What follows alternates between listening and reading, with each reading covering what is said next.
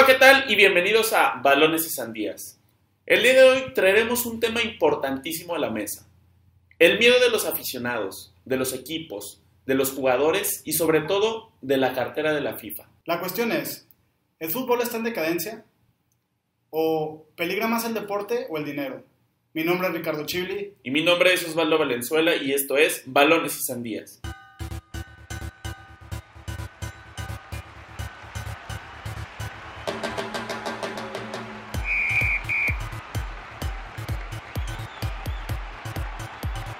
Y bueno, continuando con esta serie sobre si el fútbol está en decadencia, estamos en el tercer episodio. En esta tercera etapa tenemos como invitado a una estratega de fútbol. Les presentamos a Miguel Ángel Mora, quien lleva 17 años como técnico de fútbol. Actualmente dirige al equipo del Tecnológico de Monterrey Campus Laguna, los Borregos Laguna, que compiten en la Copa Universitaria Telmex Telcel. Este torneo es el más importante de fútbol a nivel universitario. Miguel Mora, bienvenido. Muy buenas tardes. Buenas tardes. Eh, pues bueno, Mora, ya entrando en materia, para Miguel Mora, ¿el fútbol está en decadencia? No. ¿No? ¿Por qué no? Lo que pasa es que el fútbol ha ido cambiando. Se ha estado adaptando a las, a las situaciones tanto económicas como deportivas, tanto de cada país como, como del mundo más que nada la adaptación al tipo de, de país, más que nada. Ok. yo te quería preguntar también para iniciar, el término ganar, gustar y golear, que a todos los técnicos les piden, esto algunas, algunas veces lo podemos ver, otras no. ¿El término es real o en verdad nunca se ve? Híjole, tú como entrenador, Ajá sobre todo como entrenador profesional, este, depende de los resultados. Sin duda. Entonces, muchas veces es ganar y no gustas. Ok. Sí. O pierdes y pierdes un 4-3, un 5-4, donde dices fue un juego muy agradable, pero al fin y al cabo el objetivo que es sacar puntos no lo logras. Ok. Entonces, este, yo creo que ya depende mucho de la institución, en lo profesional. En nivel amateur, yo creo que es agregar eso y divertirte. Y divertirte. Porque siendo realistas, el fútbol al final de cuentas es un producto, ¿no? Sí. Es un negocio. Sí. Y la gente busca espectáculo. Claro. Entonces, esta idea de hacernos la pregunta que si el fútbol está en decadencia inició porque hace un año vimos una final América Cruz Azul, aburridísima. Digo, a los técnicos les pudo gustar, fue un juego ajedrez, pero para el espectador fue aburrido. El último Tigres León también para muchos fue aburrido. Luego pasamos a la final de Champions, estuvo pues aburrida. Digo, al principio hubo un penal y fue encerrarse y cuidar el marcador. Después vimos en la Copa un Brasil-Perú, que también estuvo infumable. Y ese mismo día, un México-Estados Unidos, que a pesar de que México ganó y uno pues es mexicano y dice, ah, es la pasión, pues la verdad es que también estuvo muy aburrido. Sí. Entonces, al final, ¿cómo hacer que se balancee esto para que siga siendo negocio? Lo que pasa es que muchas veces eh, te importa más el resultado que el espectáculo. Sí. Eh, tú como aficionado pagas un boleto por ir a ver un espectáculo. Así es. Sí.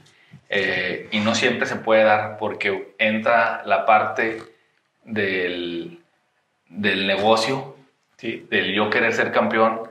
¿Tú crees que si en el juego del penal de Liverpool sí. este, lo mete el otro equipo, se encierra?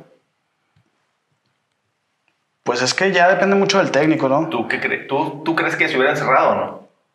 Sí, claro. Claro. ¿Por qué? Porque ellos los que buscan ser campeón. ¿Cómo? El cómo no importa, es ser campeón. ¿En serio el cómo no importa en el fútbol? o sea, en, este caso, es ser, puede ser el número uno de Europa. Sin duda. Sí. Entonces, yo pienso que muchas veces es las situaciones que se dan en los partidos, ¿sí? Ahora, hay jugadores que te venden, hay jugadores que dices, oh, va a venir, como tú ahorita me decías, Messi. Y wow, así lo ves, porque es un jugador que sabes que tiene calidad, este, tiene destellos de, a la hora de jugar. Y eso es, te llama mucho la atención. Hay, pero es, hay jugadores que son este, físicamente más fuertes. Eh, Cristiano es más fuerte que Messi, eh, pero tiene otras características, eh, son características diferentes.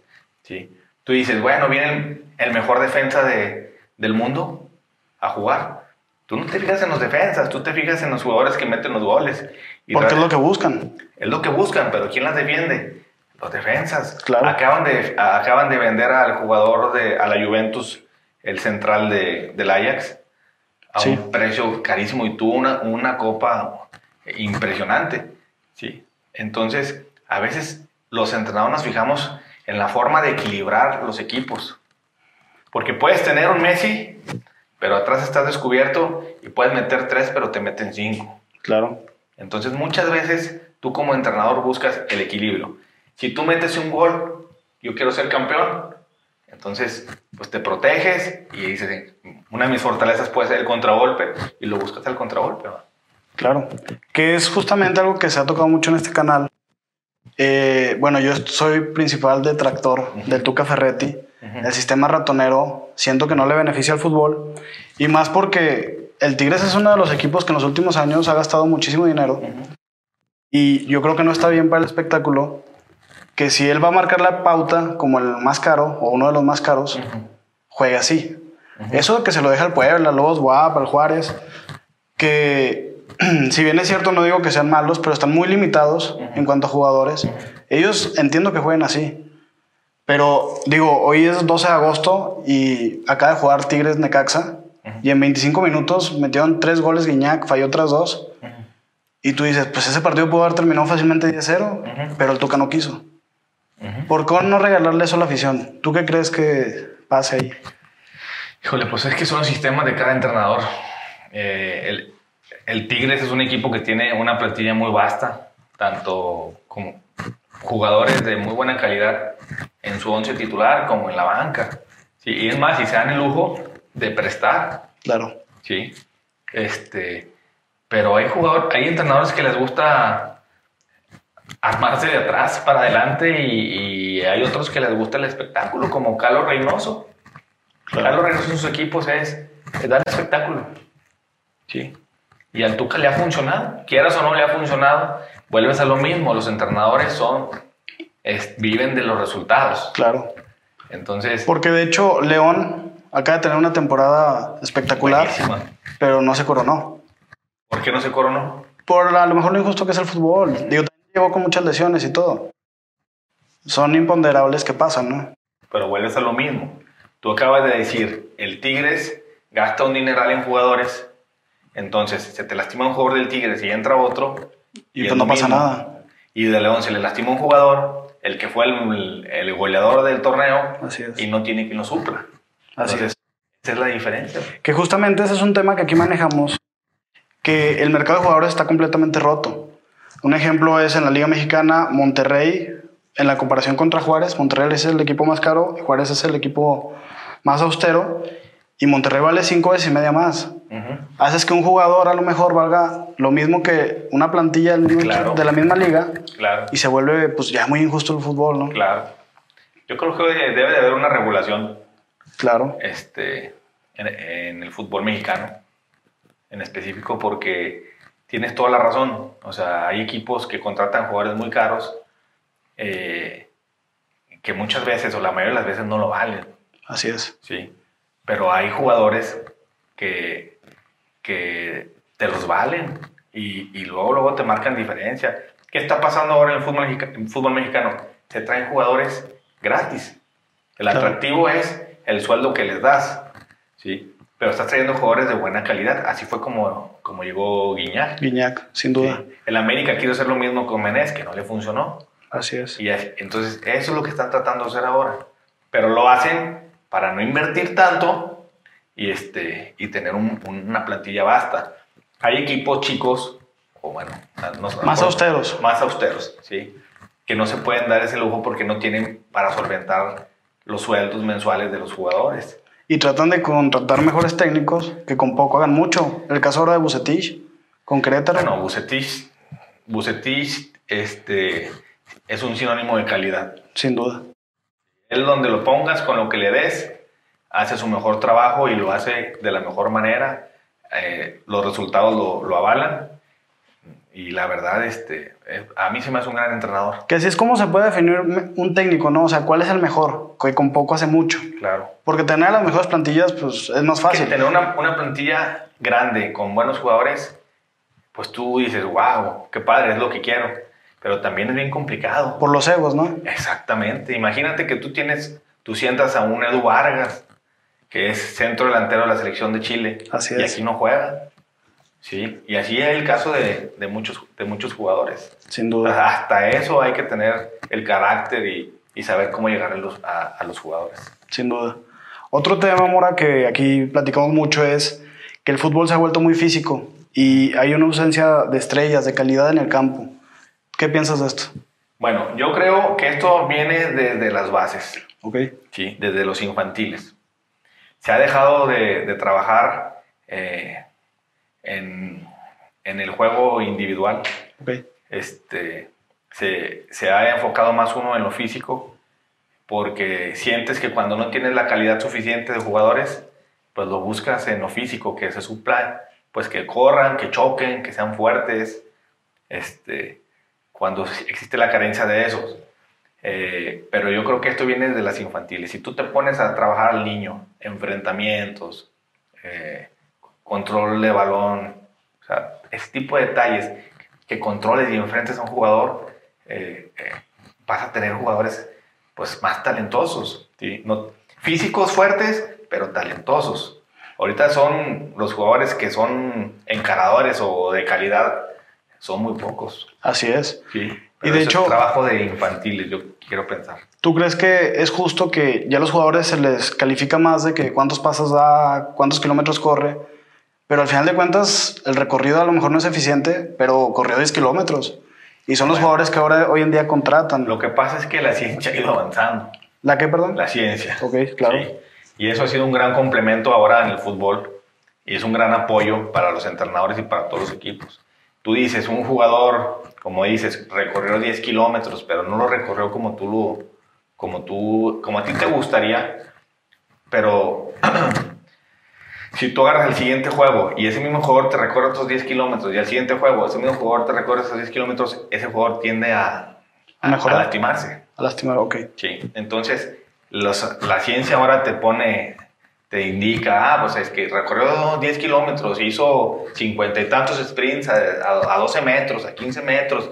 Entonces te saca estadísticas en las cuales a ti te permite evaluar y decir, este jugador está fatigado, ¿sí? o este jugador está propenso a lesión, o este jugador tiene que mejorar más en sus recorridos largos. Pero tú como entrenador pues lo tienes que indicar cuáles, cuáles son sus funciones. Un, cla un claro ejemplo es el de ahorita del Club Santos. Ok. Sí, tú dices, ¿cómo es posible que tengan al Gallito Vázquez en la banca? Sin duda. Y es un gran jugador. Sí. Y la respuesta que dio el entrenador fue que el Gallito Vázquez es igual que el jugador que trajo él, Gorrerarán. Así es. Sí. Y entonces si pone al Gallito y a Gorrerarán, los dos tienden a irse y se queda descubierto el medio campo. Entonces, por eso deja a Ulises ahí clavado. Ok. Entonces, eso es lo que te sirve también la ciencia para saber cómo se están moviendo, cómo, qué tanto están corriendo, las lesiones, para poderlas evitar. Claro, es lo bueno de traer invitados que sepan más específicamente del tema. Fíjate que el fin de semana pasado tuvimos una capacitación aquí. Ok. Y, y vino, un, vino un preparador físico y nos explicó muy bien esa parte. Okay. Yo ya lo sabía, yo lo había visto yo, pero me gustó mucho porque te abre más el panorama. Que al final un técnico pues no lo sabe todo, tiene que estarse preparando, ¿no? Nunca. O sea, el entrenador que piense que sabe todo, ya está equivocado. Hay que estarse siempre cultivando porque esto va cambiando y las generaciones son diferentes. Sin duda. Antes, este, con la mirada, un entrenador te, le llamaba la atención al jugador y ahora el jugador lo ves feo y ¿qué me ves? O, o sea, cambian las generaciones, entonces tienes que estarte cultivando para poder adaptarte a las situ diferentes situaciones que se puede, te puedes enfrentar del día a día. Ok. Mora, otro punto es el amor a los equipos que va desapareciendo. Sí. Hay jugadores que militan en 10 equipos de una liga y pues tú dices, pues ¿cómo puede ser posible? O sea, ¿dónde está el escudo que defiendes? ¿Qué opinas de esto? Mira, a, mí, a mí me duele mucho este, duele mucho ver este tipo de situaciones porque Eh, yo creo que lo más importante es serle fiel a tu, a tu equipo, ¿no? Eh, lo vivimos hace poquito con Oribe Peralta. Claro. Estando en América y de repente se va a la, Chivas, el rival acérrimo. Y dices, oh, o sea, no estamos en. No es lo, lo idóneo. ¿sí? ¿Por qué? Pues porque el fútbol es un negocio. Claro. Como tú dijiste ahorita, los, este, hay sueldos que son muy grandes y a veces al, al jugador lo mueven los sueldos. Anteriormente los equipos, tú decías, un Carlos Reynoso te dura 5, 6, 7 años en un equipo. Claro. ¿Por qué? Porque te tienen amor a la camiseta. Y esto desemboca en que los aficionados ya van menos a los estadios porque pues ya no tienen ahí a su leyenda, a su jugador a ver, pues ya no sienten esa pasión por ir al estadio, ya mejor se van de fiesta o otras cosas, ¿no? Yo, ¿te tocó ir al Estadio Corona? Claro. ¿Y le ves diferencia al, al nuevo? No, pues mucho en, en ambiente. En ambiente y hasta en los, o sea, en los jugadores, verlos ¿A jugar. qué crees que se deba? Pues ahora sí que tú dime. ¿Tú qué crees? Mm, pues yo creo que todo se ha vuelto más negocio. O sea, los jugadores. Claro. Antes tú veías a un jugador, este, le dolía perder. Claro. Le dolía perder. Ahora pierdes. Y se van y se abrazan y sin ningún problema. No pasó nada y tú como entrenador te molestas, te duele, y pues, bueno, ahí tengo a mi, al otro jugador y, lo metes en su lugar. Cuando te, pone, te armas de valor y dices, lo voy a meter. Y anteriormente no, perdías y salías enojado y cómo es posible que, que perdamos y en esta, en esta cancha. Entonces había más amor a la camiseta. ¿sí? El, en las mismas situaciones, las circunstancias provocan que te metas más en el, en, en el rol de estar con el equipo al 100%. ¿sí? Ahorita tú ves un jugador que dice, yo estoy a muerte con el entrenador y con el equipo. Y, y yo la verdad no les creo. No, lo dicen de dientes No les creo porque a los seis meses ya están en otro equipo. Así es. Sí, pero esto es un negocio y así desafortunadamente este, lo, están, o sea, se están adaptando a las situaciones y se tienen que mover. ¿Qué es lo que dicen? Que los aficionados mientras se pelean en la tribuna, los futbolistas están abrazando, ¿no? Claro. Pues sí, es lamentable. Claro, a mí me tocó ver en una reunión eh, una plática que duró como dos horas, dos horas y media del dueño de las Chivas con el dueño de la América. Ok. Y dices, pues no se odian. No, deberían de. Digo. Pues. Yo los veía y me daba coraje. ¿Qué pasa para los que sí tienen pasión, no? Claro. Y bueno, otro punto es que en el fútbol ya se está pensando demasiado en el dinero ponemos como ejemplo las Copas Américas. Ah, en los últimos cinco años va a haber cuatro Copas Américas y pues al final de cuentas malbaratas el título, ¿no? Claro. Y luego creo que una Copa América te la vas a aventar en Estados Unidos, ¿no? Sí, claro. Entonces... Pierde esencia, ¿no? Claro, deja de ser la Copa América. Sin duda. Le quitan todo. Le quitas todo. Y luego invitas a equipos este, eh, de Asia o... Entonces, yo creo que la Copa América debe ser exclusivamente del continente.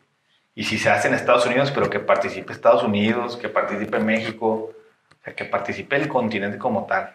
Yo sé que la Copa América es para, para Sudamérica, pero, pero ellos mismos se ponen, o sea, se ponen trabas porque invitan equipos que no son de ahí. ¿Que tú crees que de la Conmebol y la CONCACAF deberían de unirse?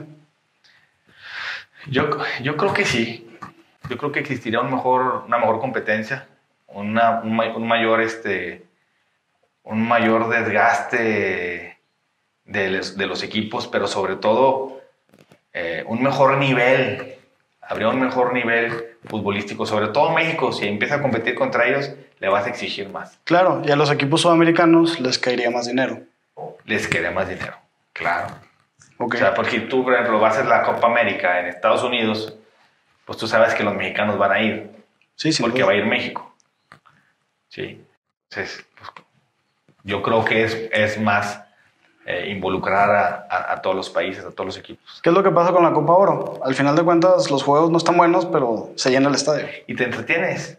Yo, la verdad, en la última Copa Oro eh, vi varios juegos y en todos me entretuve.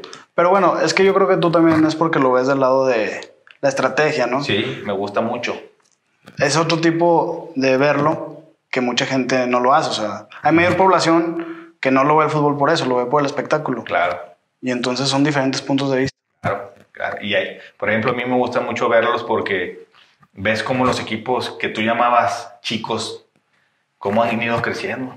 Por ejemplo, Claro. Yo vi a un Cuba, este, tácticamente mejor. Sí. Panamá, eh, Trinidad y Tobago, o sea, son equipos más fuertes. Que van avanzando. van avanzando y cada vez te van a exigir más. Sí, y vuelves a lo mismo. Los equipos se han vuelto más físicos.